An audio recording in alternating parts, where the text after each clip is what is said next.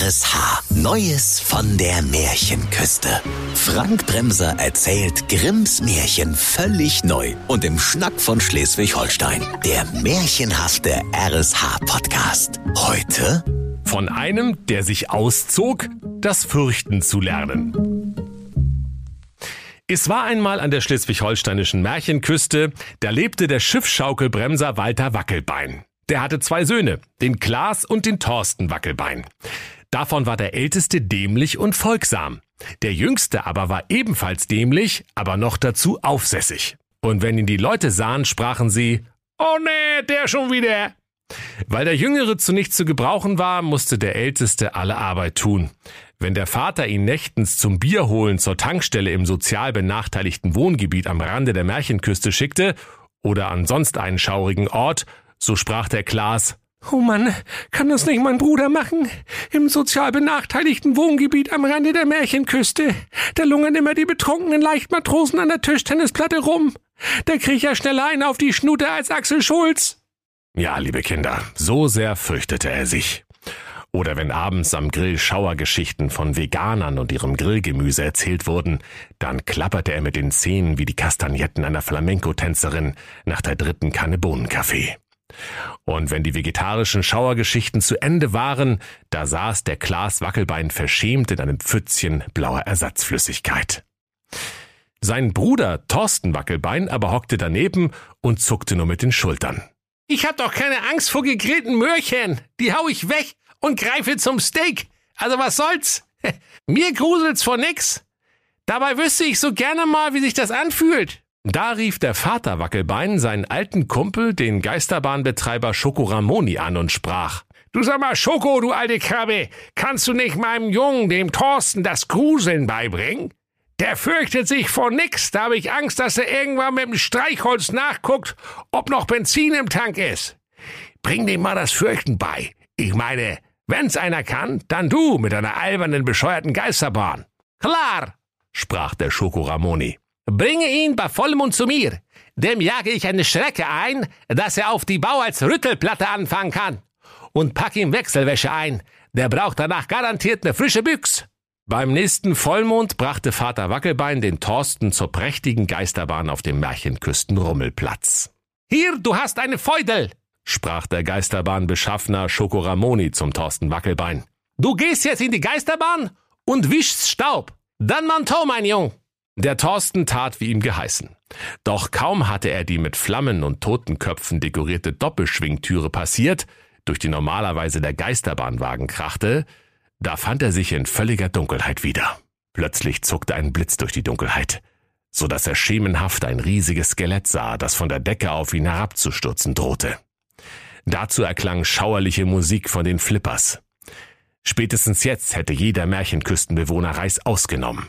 Nicht aber der gruselresistente Thorsten Wackelbein.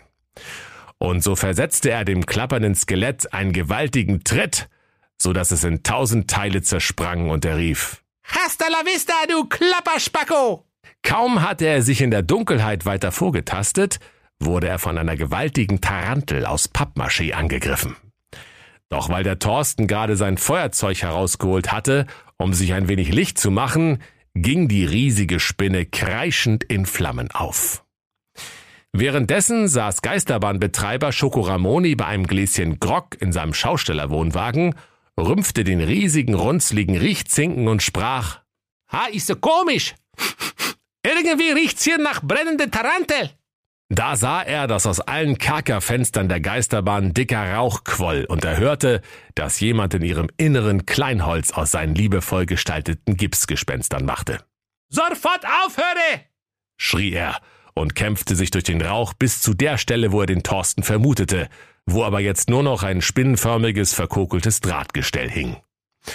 Weil aber Schokoramonis Gesicht vom Ruß so schwarz geworden war, dachte der Thorsten Wackelbein nicht weniger, als dass er nur ein albernes Gespenst vergessen hatte und verabreichte dem Schoko umgehend eine All-You-Can-Eat-Portion Geisterkeile.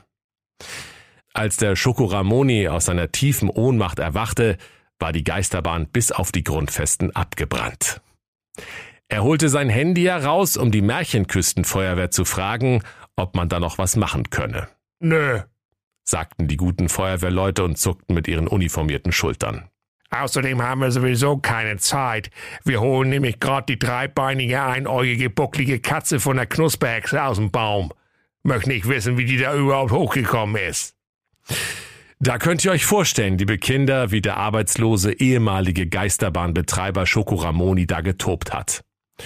Und er jagte den Thorsten vom Hof, warf ihm ein paar verkokelte Gipsknochen hinterher und verpetzte ihn bei seinem Vater. Da nahm der Vater seinen Sohn beiseite und sprach, also, mein lieber Thorsten, ich glaube, in deinem Fall hat die antiautoritäre Erziehung wirklich voll versagt. Ich hätte dir öfter mal eine Tracht Prügel verabreichen sollen, statt dich für teuer Geld in die Märchen-Waldorfschule zu schicken, ne? Na gut, aber niemand tanzt unseren Familiennamen Wackelbein so schön wie du. Aber mal ehrlich, bis alle in den Schulbus eingestiegen sind, liegst du doch schon drunter. Und wegen dir muss jetzt meine Haftpflicht die ganze blöde Geisterbahn bezahlen. Pass auf, hier hast du mal 50 Taler, ne? Sieh zu, dass du Land gewinnst. Und sag bloß keinem, wo du herkommst und dass ich dein Vater bin. Man muss sich ja schämen mit dir. Da machte sich der Thorsten fröhlich und im Hopserlauf auf den Weg in die große, weite schleswig-holsteinische Märchenwelt. Und weil er ja sowieso nicht anders konnte, fürchtete er sich nicht. Schon bald kam er vor einen gigantischen edelsteinverzierten Palast, an dem ein Schild aus purem Gold prangte. Märchenküstenfinanzamt. Auf den Stufen saß, vor Kummer in sich zusammengesunken, ein kleiner, dicker Currywurstkönig. Und King Curry, der Lauwarme, sprach zu Thorsten, äh, hier geblieben, du Dämlack. Auf sowas wie dich habe ich gewartet. Äh, auf mich? fragte der Thorsten erstaunt. Na klar, antwortete King Curry. Oder siehst du hier noch einen anderen Dämlack? Sag mal, hast du Lust, eine Prinzessin zu heiraten? Ei, sprach der Thorsten. Ja, ja, freilich. Also eine Prinzessin in der Hand ist immer noch besser als eine Flunder auf dem Dach, aber, aber die Sache hat doch bestimmt einen Haken, oder? Also folgender Sachverhalt, sprach da der King Curry. Also ich bin leidenschaftlicher Steuerzahler. Aber das Finanzamt kommt einfach nicht zu Potte mit meinem Steuerbescheid. Wer es schafft, mein Bescheid dort endlich rauszuholen, dem gebe ich mein Königreich und mein halbes Töchterlein. Die Prinzessin Mandarine, die ist so schön wie ne gerade Rasenkante im Kleingarten und so lieblich wie ein morgendliches Grauen. Und ich kann mich dann endlich wieder dem Vergnügen des Steuerzahlens hingeben. Da sprach der Thorsten. Also wenn's weiter nichts ist, ich fürchte mich vor gar nichts, aber ich hab gehört, dass das Finanzamt schon viele das Gruseln gelehrt hat. Naja, vielleicht klappt's ja auch bei mir. King Curry holte sein Schweizer Offiziersmesser aus der Tasche und schnitzte eine weitere Kerbe in sein Zepter, auf dem schon fast kein Platz mehr war. Ja, mach's gut, du Trottel. Kaum war die meterhohe Eichentür hinter dem Thorsten krachend ins Schloss gefallen, da schlurfte ihm ein grauer, staubiger Zombie mit Krawatte entgegen und sprach Wir haben schon zu.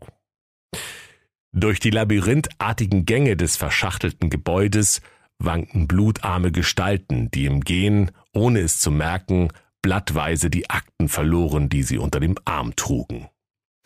Manchmal seufzten sie entmenscht, dann wieder lachte an anderer Stelle einer irre auf, weil ihm ein endlos komplizierter Grund eingefallen war, eine Sonderabschreibung abzulehnen.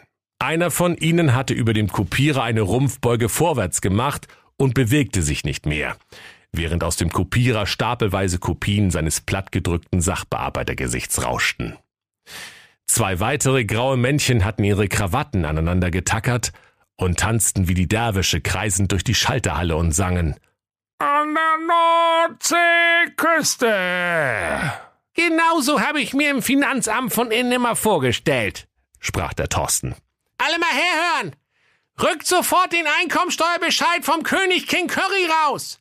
Der hat schon so lange keine Steuern mehr bezahlt, der ist schon auf Entzug! Dabei zahlt er doch für sein Leben gerne Steuern. Doch weil niemand antwortete, machte sich der Thorsten allein auf die Suche.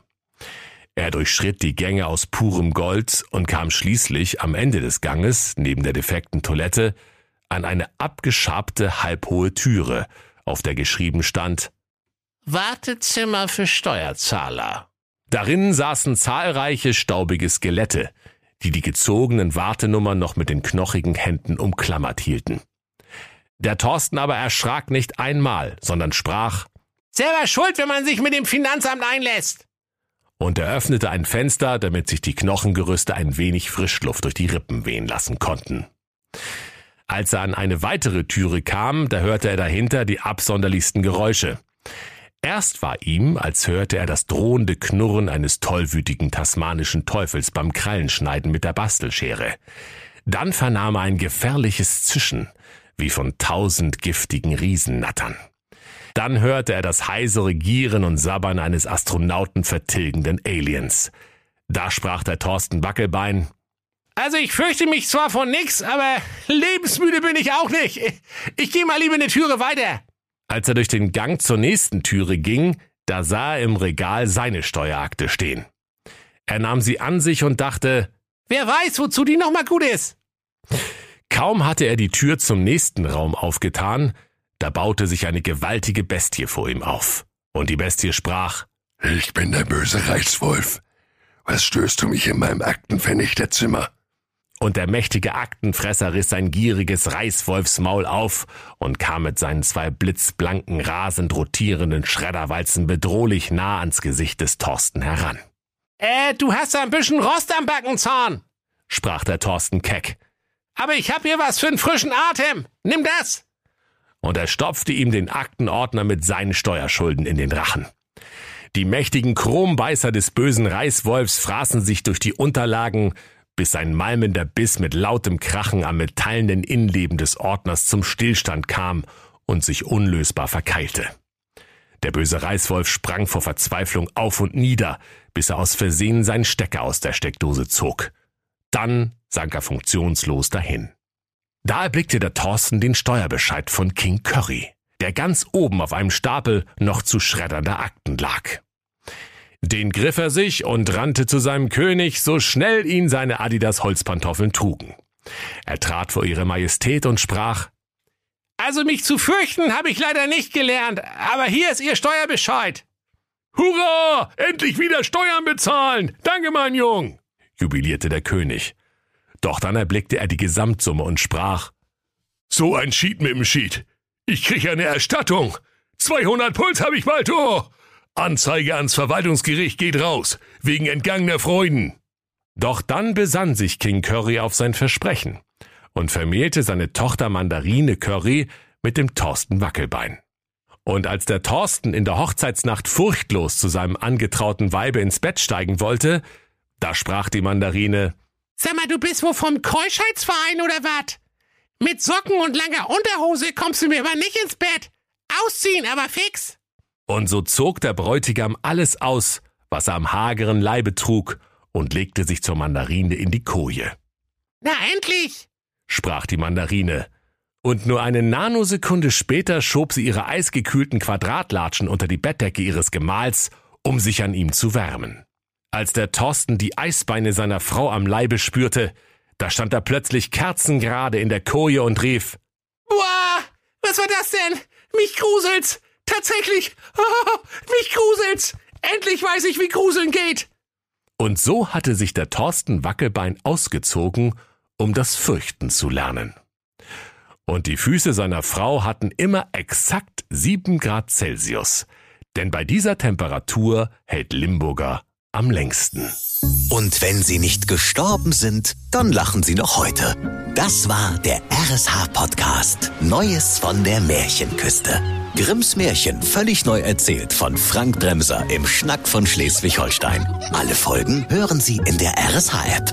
Neues von der Märchenküste. Ein RSH-Original-Podcast. Erzähler Frank Bremser. Autoren Maximilian Reg und Steffen Lukas. Eine Produktion von Regiocast. Deutsches Radiounternehmen.